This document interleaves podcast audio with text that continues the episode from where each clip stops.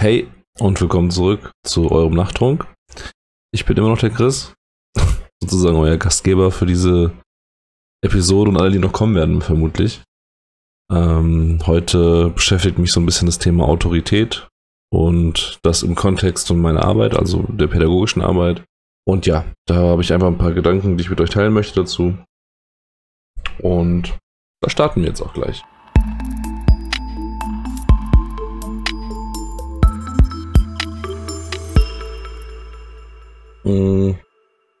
Ich habe übrigens beim Anhören von, von dem äh, Nachttrunk, um was geht's hier, äh, gemerkt, dass ich, wenn ich alleine rede, wenn ich alleine einen Podcast führe, dass das, ähm, dass ich ja noch an mir arbeiten muss. Also verzeiht mir, wenn es da noch ein bisschen holprig ist. Äh, vielleicht zum Setting gerade. Es ist 1.05 Uhr. Die, der Chronotyp Nachteule schlägt wieder zu. Äh, ich habe aus Rache auch schon wieder meine zu Bett Zeit nach hinten geschoben ja, ich habe das ganze Ding jetzt mal Nachttrunk getauft, ähm, weil in meiner Vorstellung ich die Veröffentlichung der, diese, dieser Folgen immer in die Abendszeit plane, weil vielleicht dann der Vibe von dem Moment, wo ich es aufnehme, nicht mitten in der Nacht vielleicht noch ein bisschen überspringt. Und äh, so ein Nachttrunk, das nimmt man ja in guter Gesellschaft, mit Freunden nimmt man den ein. Und äh, vielleicht springt der Funke bei einem ja noch von äh, bei euch über dann. Und ähm, ich habe auch gehört, ich hätte eine angenehme Stimme angeblich. Da, das ist natürlich Geschmackssache, aber vielleicht schlaft ihr dazu, hör einfach ein am Ende. Ich sagte eingangs ja schon Autoritäten. Da möchte ich heute quasi drüber reden. Vorneweg, es gibt verschiedene Bias. Das wird dem einen oder anderen vielleicht schon bekannt sein, vielen aber auch nicht. Ähm, was bedeutet Bias? Also erstmal Bias ist ein Anglizismus und bedeutet auf, äh, auf Deutsch, auf Deutsch, auf Deutsch äh, so viel wie äh, Vorteile oder man ist befangen ähm, oder die, die Wahrheit ist verzerrt auch. Das kann, kann man auch so ein bisschen umschreiben. Und es gibt äh, ganz viele kognitive Verzerrungen, die so in, das sind alles so Dinge, äh, da, es gibt, also da gibt es einige, da würde ich auch gerne, also ich bestimmt werde ich auch einige in diesem Podcast mal bearbeiten, weil ich das sehr interessant finde, das Thema. Ich möchte heute über, über einen ganz besonderen sprechen, nämlich den, ähm, dem Autoritätsbias und warum ich denke, dass man Autoritäten gegenüber respektlos sein sollte. Und ähm, ich erkläre den Bias erst, dann spreche ich darüber, was das für mich und die pädagogische Arbeit mit Kindern bedeutet. Und ähm, ja, kommen wir erstmal zu dem Bias. Also im Prinzip äh, äh, in, in, einer der Erklärungen über diesen Bias äh, wird immer gerne die, die, die Bibel zitiert. Und zwar äh, vor dem Hintergrund, was passiert, wenn man der großen Autorität nicht mehr gehorcht. Man wird aus dem Paradies vertrieben, so geschah es in der Bibel. Und ähm, ja, im Prinzip geht es auch bei kleineren Autoritäten, also jetzt die Bibel und Gott und Religion, das ist eine ziemlich große Autorität als Thema. Ähm, aber im Prinzip geht es da, also jetzt auch seien es Ärzte, Ökonomen, äh, Unternehmensberater, die wollen dir natürlich auch mal weismachen, äh, dass sie die Autorität sind und wenn du denen nicht folgst, dann, ähm, ja, dann wirst du aus dem Paradies verscheucht, so nach Motto. Und wir wollen das auch ein Stück weit natürlich auch, auch Kindern beibringen, auf die Autoritäten zu hören, aber das stelle ich nochmal hinten dran, da gehe ich da nochmal besonders drauf ein. Äh, zurück zu dem Bias. Ähm, der Bias beschreibt auch, dass Autoritäten meistens zwei Probleme aufwerfen. Nämlich, äh, zum einen ist es immer so eine Erfolgsbilanz, die nicht ganz zutrifft. Zum Beispiel, ähm, wenn man jetzt die Ökonomie nimmt, dann wird da beschrieben, dass äh, mehrere ja, wobei mehrere Millionen. Also es gibt unendlich viele gefühlt, weil ich aber auch nicht weiß, also ich sage unendlich, weil ich sie nicht gezählt habe. Zum Beispiel Ökonomen auf dem Planeten. Ähm, aber keiner konnte das exakte Timing der Finanzkrise voraussagen. Oder Immobilien oder wann diese Immobilienblase platzte vor einiger Zeit. Ähm, das Interessante daran ist, dass ja in diesem Zusammenhang mit, mit Ökonomie gibt es ja extra ausgebildete Ökonomen, die sich dann da auch immer sehr profilieren. Ich will, und ganz kurz noch, ich möchte diesen Beruf gar nicht schmälern. Mir geht es wirklich nur um die Autorität und wie man damit umgehen sollte.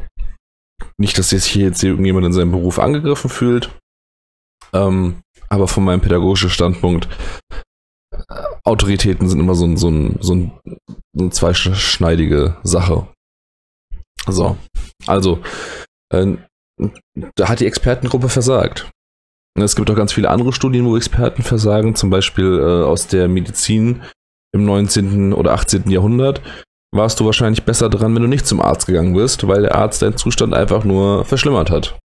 Ne, sei es jetzt irgendwelche mangelnden äh, Hygienevorschriften oder irgendwelche komischen Praktiken wie Aderlass. Ähm, ja, ne, also auch da bist du eigentlich zum Experten gegangen und hinter, hinterher äh, standst du, wenn du Pech hast, schlechter als vorher. Was beweist das? Das beweist eigentlich nur, dass auch Autoritäten falsch liegen können. Ähm, und das ist natürlich ein Problem. Oder das kann ein Problem sein. Auf der anderen Seite sagen wir natürlich, Irren ist menschlich. Und ähm, ja, Irren ist menschlich. Ich, ich, ich weiß gar nicht, ich wollte eigentlich noch was hinterher schieben, aber ich glaube, eigentlich kann man den Satz auch so stehen lassen. Ne, also das, das Irren ist menschlich versus, ähm, wenn ich zu einer Autorität gehe, die ein Experte ist, dann möchte ich auch, dass mir geholfen wird. Ähm, was bedeutet das aber auch? Das bedeutet auch, dass wir Expertenmeinungen gegenüber viel unvorsichtiger sind, vielleicht, als gegenüber der Meinung von ähm, jemandem, dem wir diesen Expertenstatus nicht zutrauen.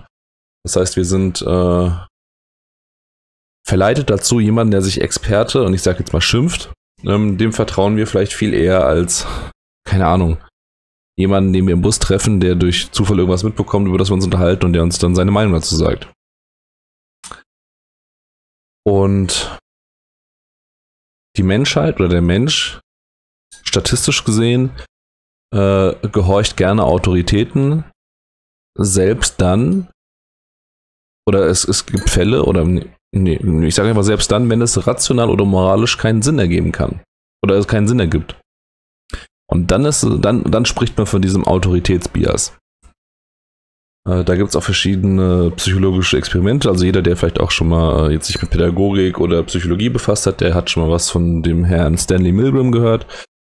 Das war ein Psychologe, der verschiedene äh, Versuche damals gemacht hat zu, zu äh, gesellschaftlichen Phänomenen oder auch wie der Mensch tickt. Und ich glaube, in den 60ern hat er auch äh, ein Experiment gemacht, auf das ich jetzt eingehen möchte. Und zwar geht es darum, dass in dem Setting in das man die Menschen eingeladen hat, saß immer eine, eine Person hinter einer Glasscheibe und die Probanden, also die Menschen, die an denen diese Studie durchgeführt wurde, die wurden halt auf die andere Seite dieser Glasscheibe gesetzt, die konnten die Person dann sehen, aber äh, die, man hat ihnen versichert, dass die Person hinter der Glasscheibe sie nicht erkennt. Und die Person hinter der Glasscheibe saß auf einem Stuhl und war verkabelt und die Aufgabe war es, ihm ähm, Stromstöße zuzuführen, äh, zuzufügen. Eine ganz leichte, ich weiß nicht, was irgendwie, keine Ahnung, 15 Volt, ist, ist das leicht? Keine Ahnung, auf jeden Fall die, mit zunehmender Steigerung und irgendwann auch halt mit dem Auftrag, so hohe Voltzahlen den Personen zuzuführen, die eigentlich den Menschen töten würden. So. Natürlich war das kein echter Strom und die Person hinter der Glasscheibe war ein Schauspieler, aber sie sollte auch einfach nur dafür sorgen, dass das Experiment oder dass dieses, dieser Versuch halt real wirkte für die Leute, die getestet wurden. Und äh, die hat dann auch geschrien natürlich und so, ne? Also Schauspieler. So. Und die Versuchspersonen, die also dann diese Strom, die, die auf Ansage diese, diese Stromschläge zufügen sollten, ähm, hat dann halt der Professor Milgram immer gesagt, auch wenn der Schauspieler dann geschrien hat, machen Sie ruhig weiter, das Experiment, wir wollen das so, ich bin hier der Chef, so nach Motto, ich bin der Experte und das, das passt schon. Und dann wurden die Menschen halt dazu getrieben, immer stärkere Stromstöße zu verpassen. Und die meisten haben das auch weiter gemacht, also bis hin zu der Dosis, die eigentlich die Menschen getötet hätten, ohne da irgendwie nachzufragen. Und äh, ich glaube, am Ende war das über die Hälfte sogar. Also über, der, über die Hälfte der Personen haben das nicht sogar gemacht, sondern über die Hälfte der Personen haben sogar die tödlichste Stromstärke ähm, abgeschickt, quasi. aus reinem Autoritätsgehorsam. Und das war auch der Versuch, zu gucken, wie weit gehen Menschen vor diesem Gehorsam. Und über die Hälfte geht halt bis ans Limit, ohne es zu hinterfragen. Und das hat halt so das erste Mal klar bewiesen, wie gefährlich eigentlich diese Autoritätsbias sein kann. Und ähm, in den Jahren danach hat, benutzt man den halt jetzt immer wieder gerne, um halt auch mal so ein bisschen äh, den kritischen Blick irgendwo drauf schweifen zu lassen. Ähm, das hat auch dann, also dieses Experiment hat dann auch in viele verschiedene andere äh, Richtungen Denkanstöße versetzt. Oh Mann, ey, mein Deutsch ist um die Uhrzeit. Das ist echt, ein, das wird echt schwierig, Leute. Auf jeden Fall, zum Beispiel bei Fluggesellschaften hat man dann festgestellt, dass viele Unfälle passierten, ähm, weil der Co-Pilot sich nicht getraut hat, den Piloten äh, darauf hinzuweisen, dass da irgendwas nicht stimmen kann. Ne? Weil für den Co-Piloten war der Pilot höher gestellt, das war eine höhere Autorität und der wird das schon richtig machen. Obwohl sie den Fehler vielleicht schon bemerkt haben. Und äh, jetzt hat man dann vor kurzem angefangen, was heißt vor kurzem, aber auf der Zeitspanne gesehen vor kurzem, ich glaube 80er, 90er, ich kann mich irren, ähm, wird, werden jetzt extra Co-Piloten spezifisch dahingehend geschult, Kritik zu äußern, wenn sie ihnen auffällt und denen wird quasi diese Autoritätsbias regelrecht abtrainiert. Äh, vor dem Hintergrund natürlich äh, Menschenleben zu retten in dem Fall. Äh, ja. Das kann man jetzt weiterspinnen, ne? das kann man jetzt dann, also es gibt auch Firmen, die da hinterherhinken, zum Beispiel, ich denke da an Deutsche Bank 24, Ackermann, alle solche Geschichten. Ähm, äh, in verschiedenen Firmen wäre das natürlich auch mal vonnöten und wahrscheinlich kennt sogar der ein oder andere aus seinem Berufsfeld irgendwie einen höhergestellten, dem man besser einfach erstmal äh, kritisch gegenübertritt, wenn der was sagt. So. Und nicht einfach mal blind drauf hört. Und jetzt natürlich auch gerade äh, während der Corona-Krise zum Beispiel, ist jetzt das aktuellste, heißeste Thema, wird ja auch viel Kritik geäußert an Experten und ähm, hin und her. So. Ähm, ja, Experten wollen natürlich auch immer anerkannt werden. Äh, das ist ein Vorteil, warum man natürlich dann auch da immer den, äh, der Autorität kritisch gegenüberstellen sollte, weil das natürlich dann auch gleichzeitig diese Autorität, diesen Experten dazu zwingt, ihren Status irgendwie besser zu signalisieren und vertreten zu können. Ne? Also da reicht es dann nicht mehr, dass der Arzt halt irgendwie einen weißen Kittel trägt und sich dadurch kenntlich als Arzt macht, sondern mittlerweile ist es halt dann so ein, so ein, so ein ähm, ja, in was für eine Richtung hat der sich spezifiziert? Was hat der für Arbeiten abgegeben vielleicht? Ne, dem Bankdirektor reicht jetzt nicht mehr ein Anzug und eine Krawatte, sondern der muss halt noch irgendwas anderes vorweisen können vielleicht. Ne? Ich meine, äh, ganz früher im, im, im, im, Mittelalter, der König hat eine Krone und das hat gereicht. Egal welche Expertise der hat oder nicht, das war die Autorität. Äh, mit der war nicht immer jeder zufrieden. Es gab dann vielleicht auch mal Blutfäden und Kriege. Ne, das habe ich jetzt so gehört. Keine Ahnung, ob das so war. Okay, ich glaube, der, der Witz zieht jetzt nicht, aber ne, also es äh, reicht irgendwann dann nicht mehr aus, sich einfach nur durch so ein, so ein optisches Merkmal halt als, als Autorität darzustellen. Wenn man einfach Leute dahingehend äh, sensibilisiert, zu sagen, hier, ihr könnt ja nicht einfach nur, weil es eine Autorität ist, dem Ganzen blind folgen. Ne? Da darf man schon mal kritisch, kritisch fragen. Eine katholische Kirche zum Beispiel. Die hat ganz schöne, äh, ausgeprägte Autoritätssignale. Und äh, heute in der Neuzeit hat sich das ja auch schon dahingehend geändert, dass, also da, ne, da geht es dann um Publikationen Bücher und was hat der Experte schon für tolle Bücher geschrieben und in welcher Talkshow war der schon. Das hat sich auch schon wieder alles geändert, ne? Fakt ist aber, jede Zeit hat ihre eigenen Autoritäten.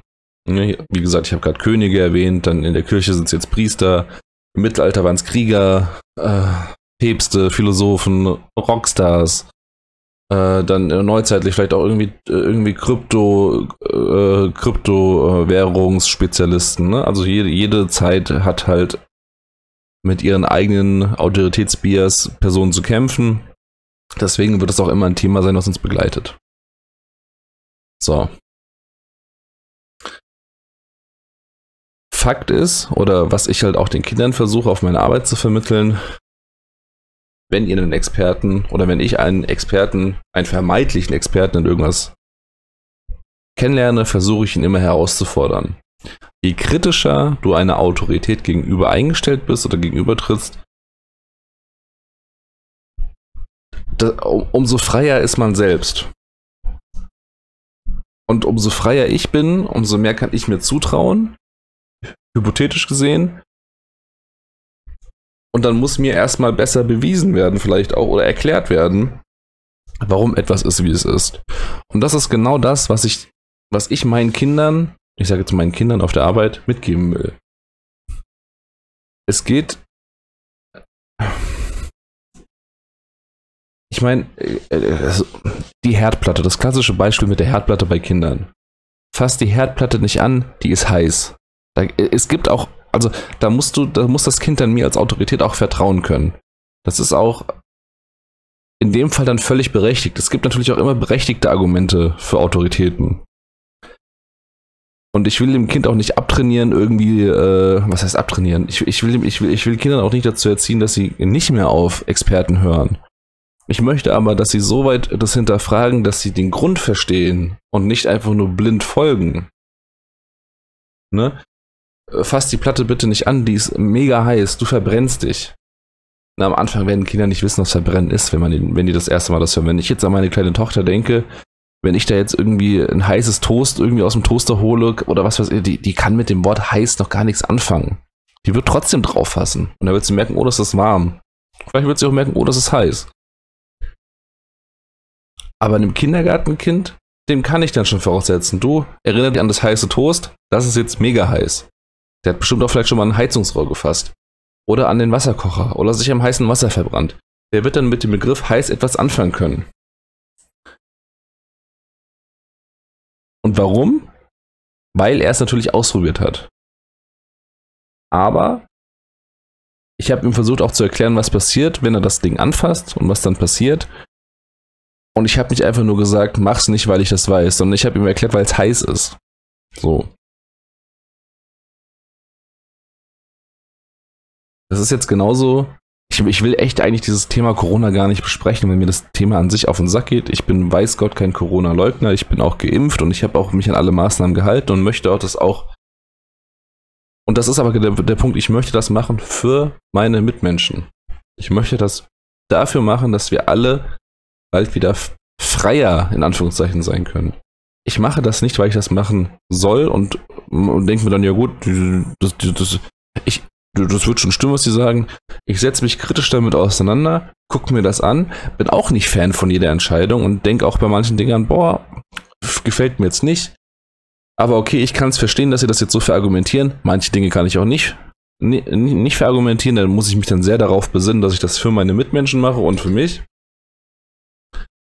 Ähm, aber ich folge nicht blind der Autorität. Und so versuche ich das mit Kindern auch zu machen. Im hessischen Bildungs- und Erziehungsplan übrigens. Hessischer Bildungs- und Erziehungsplan, das ist so die, also in Hessen, also ich, ich wohne in Hessen, jedes Bundesland hat so seinen Bildungs- und Erziehungsplan, nach dem Pädagogen mit Kindern arbeiten sollen. Und da sind so ein paar Passusse drin. Ist Passusse das richtige Wort?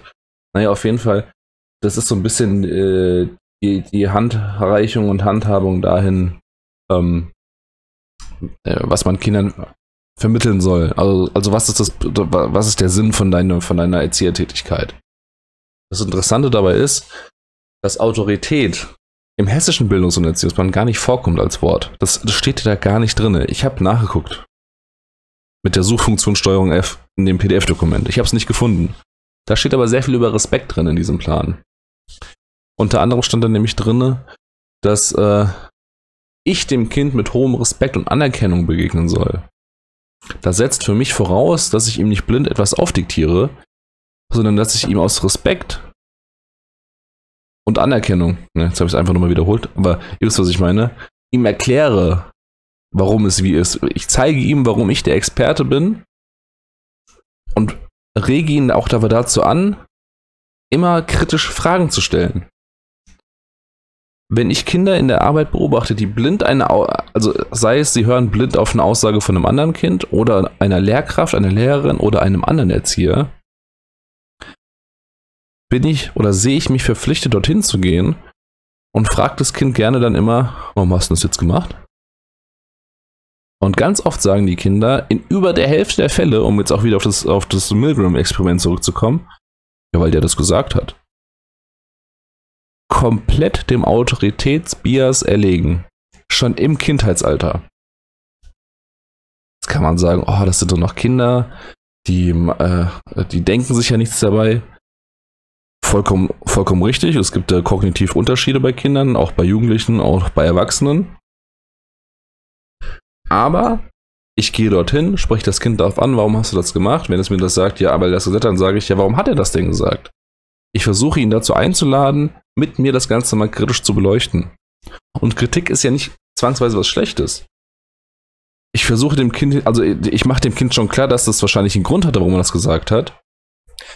Aber ich versuche dem Kind auch zu vermitteln, was es in der Konsequenz bedeutet überhaupt. Zum Beispiel aktuell Maskenpflicht bei meinen Kindern. Jeden Tag, ich weiß nicht, wie oft ich diesen Satz sage. Wir haben komplette Maskenpflicht bei uns auf dem Gelände. Ich möchte jetzt keine Diskussion starten darüber, ob Masken bei Kindern äh, ja oder nein. Aber ich sage nicht, äh, irgendwann sage ich einfach, zieh die Maske auf. Ja, warum denn? Und dann erkläre ich dem, das kind, dem Kind das. Zum einen, weil das jetzt halt vorgegeben wurde. Dann versuche ich ihm einfach mal den Kontext von größeren Dingen und Abläufen klar zu machen. Und viel wichtiger sage ich ihm aber zum Schutz. Zum Schutz vor anderen und zum Schutz vor dir. Kinder heutzutage oder generell die Menschheit heutzutage ist gar nicht mehr meiner Meinung nach darauf ausgelegt, zum Wohle der anderen zu handeln.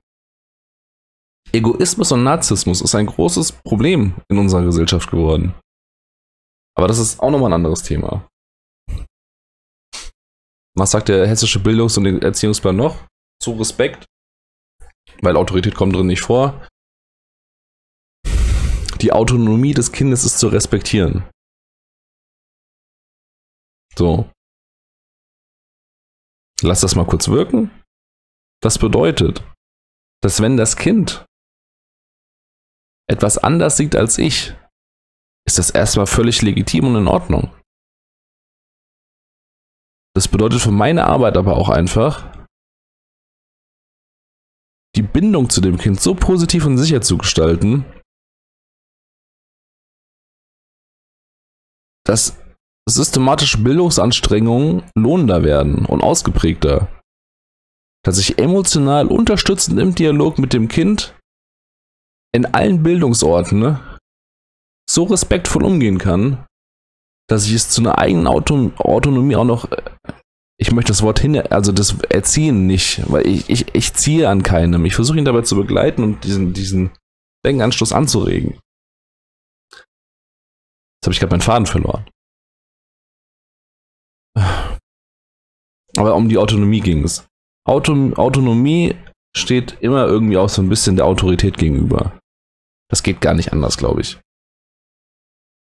Aber auf beiden Seiten ein respektvoller Umgang, die Bereitschaft, objektiv dem anderen gegenüberzutreten um, und ihn im Zweifelsfall einfach von seiner Expertise zu überzeugen. Autoritäten müssen überzeugen.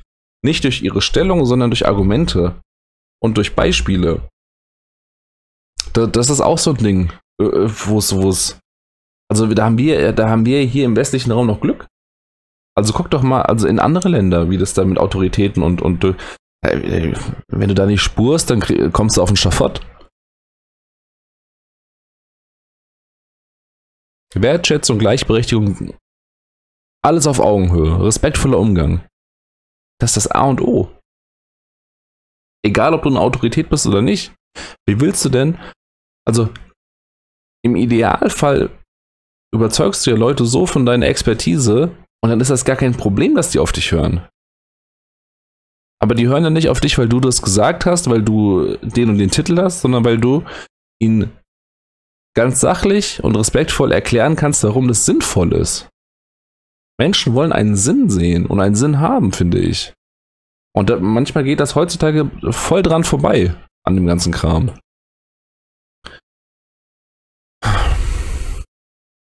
Ja, das waren jetzt so irgendwie meine, meine paar Cents auch schon irgendwie dazu. Also ich, ich, ich glaube, ich würde mich ab jetzt nur noch wiederholen. Aber da, darum ging es mir jetzt heute so ein bisschen.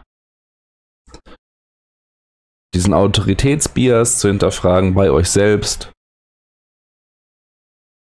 Wenn ihr Kinder habt, den Kindern das so ein bisschen zu vermitteln. Freunden, aber auch Autoritäten einfach so zu begegnen. Ich denke, das fasst das ganz gut zusammen. Ähm, wenn wir da nochmal tiefer drüber reden wollen, dann ähm, sprecht mich gerne nochmal irgendwie äh, online irgendwie an. Ich verweise da gerne auf, auf meinen Twitter-Feed. Ähm, Taito Karasu heiße ich auf Twitter. Äh, T-A-I-T-O und dann K-A-R-A-S-U. Taito Karasu. Da findet ihr mich auf Twitter. Ich versuche nach wie vor noch irgendwie eine Möglichkeit zu finden, meine sozialen Accounts irgendwie anders zu verlinken. Ich versuche auch irgendwie noch irgendwie vielleicht eine andere Möglichkeit der, der Kontaktaufnahme zu hinterlegen. Ja, ich hoffe, ihr konntet vielleicht ein bisschen was hieraus mitnehmen. Vielleicht äh, auch alleine schon einfach die Informationen über diesen Bias oder dass es diese Bias gibt. Es gibt, wie gesagt, noch unzählig andere. Was weiß ich, ich glaube, mein letzter Stand war irgendwie, es gibt über 30, 40 kognitive Verzerrungen, die wir mit uns rumtragen, denen man mehr oder weniger unterliegt. Könnte ich gerne mal debattieren. Ähm, ja. Fühlt euch frei, mir Kritik zukommen zu lassen. Ähm, ich würde mich darüber freuen. Äh, vielen, vielen Dank fürs Zuhören. Ich hoffe, ihr konntet mit dieser ersten offiziellen Folge etwas anfangen. Ja. Ansonsten bleibt mir jetzt nichts mehr weiter, als jetzt selbst gleich ins Bett zu gehen. Je nachdem, wann ihr das hört, wünsche ich euch eine gute Nacht, einen schönen Tag, einen schönen Abend. Bleibt gesund, bleibt sauber. Das war euer Nachttrunk. Ich bin der Chris. Macht's gut.